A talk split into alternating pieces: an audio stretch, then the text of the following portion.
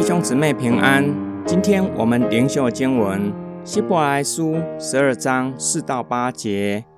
你们与罪恶斗争，还没有对抗到流血的地步，你们又忘记了那劝你们好像劝儿子的话，说：“我儿，你不可轻看主的管教，受责备的时候也不要灰心，因为主所爱的，他必管教，他又鞭打。”所收纳的每一个儿子，为了接受管教，你们要忍受，因为神待你们好像待儿子一样。哪有儿子不受父亲的管教呢？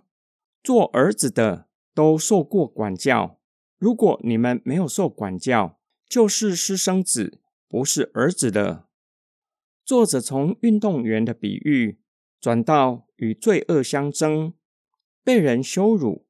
对抗逼迫还没有到流血的地步，也就是还没有到殉道的地步。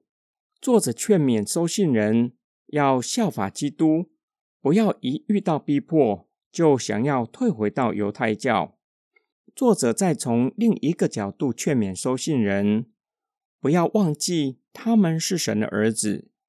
作者把苦难视为是主的管教。具有正面教育的功能，也就是训练的意义。作者所想的是传道书和箴言，作为上帝给儿女的劝勉。苦难是神训练儿女的管道，让他们在逼迫之下学习顺服上帝的旨意。对上帝的训练，两种回应是不正确的。第一种就是轻视，不以为意。轻看苦难的训练价值。第二种就是灰心，以为上帝太严苛，苦待他们，失去斗志。希伯来书的收信人正处于这两种的情况之下。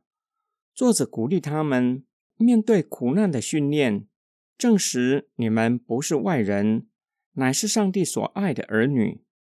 作者又说到，上帝对儿女第二类的管教。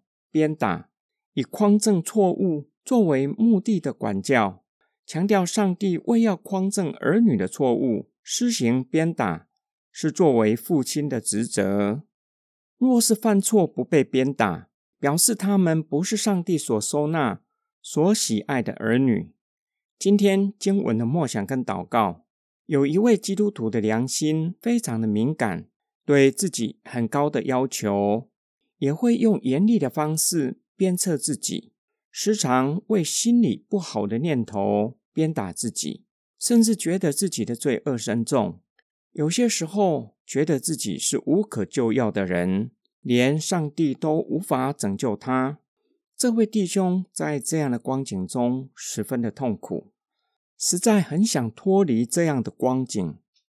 这样的人需要重新阅读真言书。和希伯来书，上帝用温柔的话劝勉他的儿女，不要忘记自己是上帝所喜爱的儿女。虽然被上帝管教，无论是犯罪以致承受恶果，就像以色列人被盗落到被掳，或是信心的试验，有些时候我们很难清楚判断是犯罪或是信心的试验。就像门徒问耶稣：“生来瞎眼的是谁犯罪？”耶稣表明，不是谁犯罪的恶果，而是要在瞎眼的身上彰显上帝的荣耀。同时，不要忘记，无论是管教或是鞭打，都不要灰心丧志，更不要认为连上帝也不能改变。这样的意念不是出于神。无论个人犯罪承受恶果。或是信心的试验，都是不容易的，让我们感到痛苦。